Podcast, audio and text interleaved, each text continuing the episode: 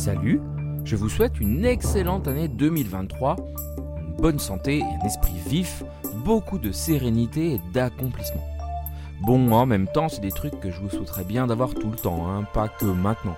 Mais je profite de l'occasion comme tout le monde. C'est la nouvelle année, alors euh, voilà quoi. Et puis aujourd'hui d'ailleurs, on en parle, bien évidemment, de 2023. Sentez-vous ces vibrations énergétiques? 2023 est-il un nombre angélique? Hmm, ouais.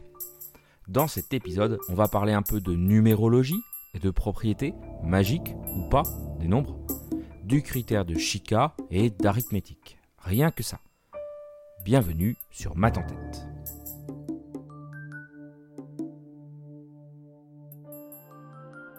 Alors non, hein, soyons clairs, je ne calculerai pas votre chemin de vie à partir du nombre 2023.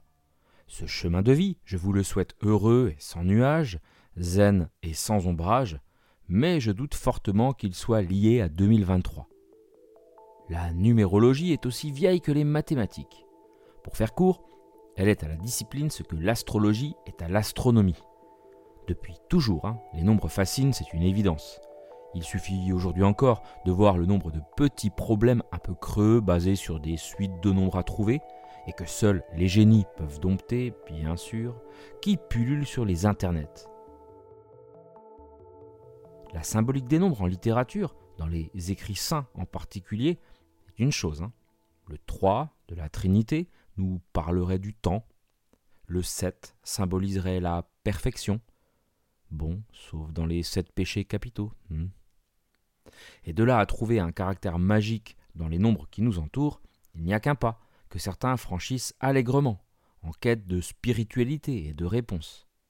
Il y a une certaine légitimité dans cette recherche, bien sûr, hein. ce n'est pas à nous d'en juger. En revanche, les méthodes déployées par certains profiteurs pour abuser de nos faiblesses est assez discutable. Déjà, pourquoi faudrait-il, comme on le voit souvent, simplement additionner 2 plus 0 plus 2 plus 3 pour obtenir 7 et tomber sur le fameux nombre phare de l'année? Pourquoi ne pas extraire la racine carrée de 2023 et prendre la partie entière plus 1 Hein? Trop fastidieux? Eh ben, ça fait 45, voilà. Je vous laisse avec ça, débrouillez-vous. Ou pourquoi pas une soustraction, tiens. 2 moins 0, moins 2, moins 3. Aïe, oui. Bon, par contre, on trouvera un nombre négatif, donc... Euh.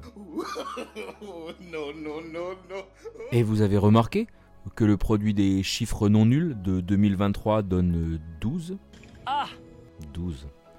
Je vous renvoie, tiens, mon épisode sur ce nombre.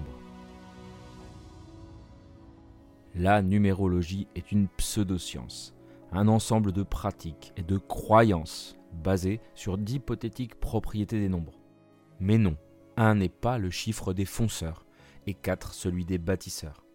Et 2 a moins de chances d'être un signe d'union qu'un bouquet de fleurs ou une invitation au ciné.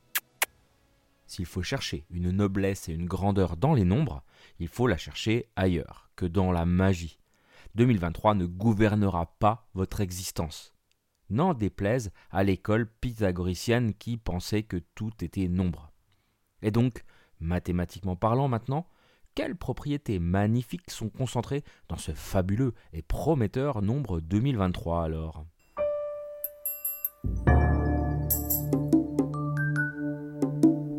De tambour. Je vais être un peu direct, mais 2023 est assez décevant. C'est un impair. Voilà. Pas grand chose à rajouter en fait. Il n'est même pas premier. Mais au-delà de cette apparente pauvreté, je vous propose 2 fois 2 moins 3 plus 0 égale une bonne raison de l'aimer, ce nombre 2023. Alors en effet, il n'est pas premier, car il est divisible par 7. 2023, c'est 7 fois 289. Connaissez-vous le critère de divisibilité par 7, appelé aussi critère de Chica L'histoire est assez savoureuse et date de 2019. Chika Ophili, c'est un petit Nigérien de 12 ans qui a fait parler de lui, il y a quelques années donc, en mettant en évidence un moyen simple de savoir si un nombre est divisible par 7 ou non, là où il n'existait pas de manière aussi claire et rapide de le montrer. Il trouvait ça étrange, Chica, qu'on ne parle jamais d'un critère de divisibilité par 7 dans le livre de problèmes confié pendant ses vacances par son institutrice. Alors il l'a cherché et il l'a créé. Vous connaissez à coup sûr le critère de divisibilité par 2, les nombres finis par 0, 2, 4, 6, 8, ou celui par 5, les nombres finis par 0 ou 5. Peut-être moins par 3 ou 9. La somme des chiffres doit être dans la table du 3 ou du 9. Eh bien, Chica nous explique que pour savoir si un nombre est divisible par 7, il suffit de conserver les chiffres du nombre en question, sauf celui des unités, le nombre de dizaines donc. Pas le chiffre, hein, le nombre de dizaines.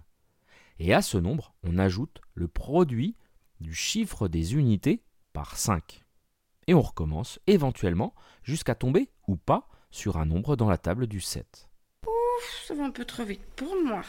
Exemple. Pour 112, on va garder 11, le nombre de dizaines, et on fait 2, le chiffre des unités, fois 5. 2 fois 5, ça fait 10. Et le 11 de départ plus 10, ça fait 21, qui est dans la table du 7. Donc 112 est divisible par 7. Au passage, c'est 7 fois 16. Autre exemple, 518 donne 51 plus 8 fois 5, soit 51 plus 40 égale 91. Trop grand? On recommence. 91 égale 9 plus 1 fois 5. Ou encore 9 plus 5, soit 14, qui est multiple de 7. Donc 518 l'est également. 518, c'est 7 fois 74. Et 2023 alors? Je sens que ça va encore être épique. Eh bien 2023 donne 202 plus 3 fois 5 égale 202 plus 15 ou encore 217.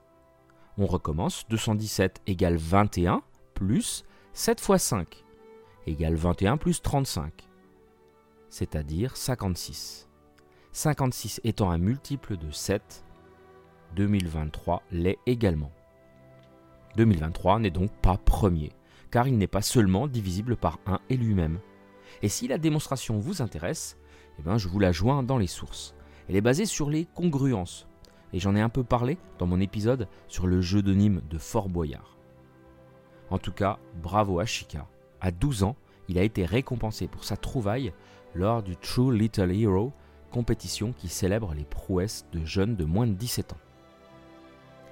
Bon, mais au-delà de son côté feel good, cette histoire de diviseur m'évoque autre chose. L'arithmétique, qui est revenue sur les devants de la scène au XXe siècle. Savez-vous pourquoi?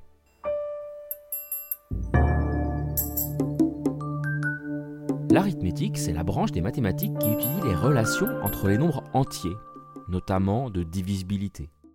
Et ça n'est pas seulement Diophante d'Alexandrie, considéré comme le père de cette dernière, et Pythagore, un secteur poussiéreux de la discipline. Non, non. Au XVIIIe siècle, en particulier, avec Bézout ou encore Gauss, elle est considérée comme une branche noble, mais dont le côté pratico-pratique est assez léger. Idéal pour montrer ses muscles mathématiques, mais les applications concrètes sont assez limitées. Alors, pourquoi ce retour en grâce au XXe siècle, alors que les nombres entiers paraissent bien modestes face aux calculs infinitésimales, aux équations aux dérivées partielles et autres bêtes mathématiques impressionnantes qui ont les pieds dans l'ensemble des réels ou même des complexes Tout simplement grâce à l'ère du numérique. Notre monde est aujourd'hui informatique, je ne dois rien vous apprendre. L'arithmétique pourrait présenter un côté régressif.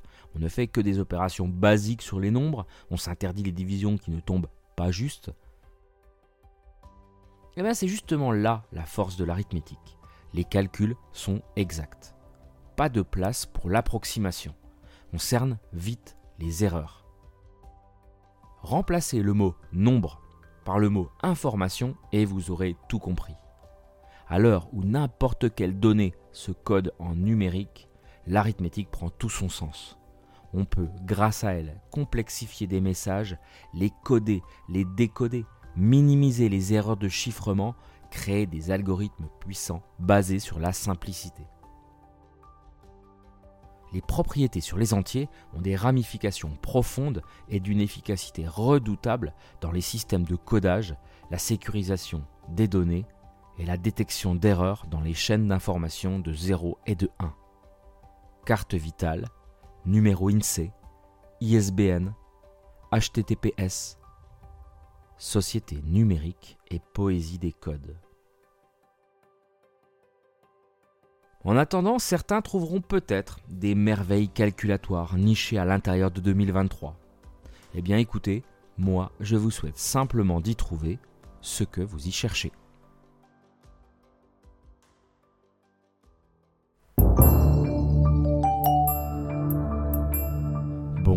Merci pour votre écoute. J'espère que, comme toujours, cet épisode de podcast vous aura rempli d'ondes positives et qu'il aura attisé votre curiosité intellectuelle. En attendant 2024, n'hésitez pas à le partager et à gratifier mon travail de 5 étoiles sur votre station d'écoute préférée. Venez également me rejoindre sur les réseaux pour échanger, ce sera un plaisir pour moi. Passez un excellent début d'année et à très vite pour de nouvelles aventures mathématiques.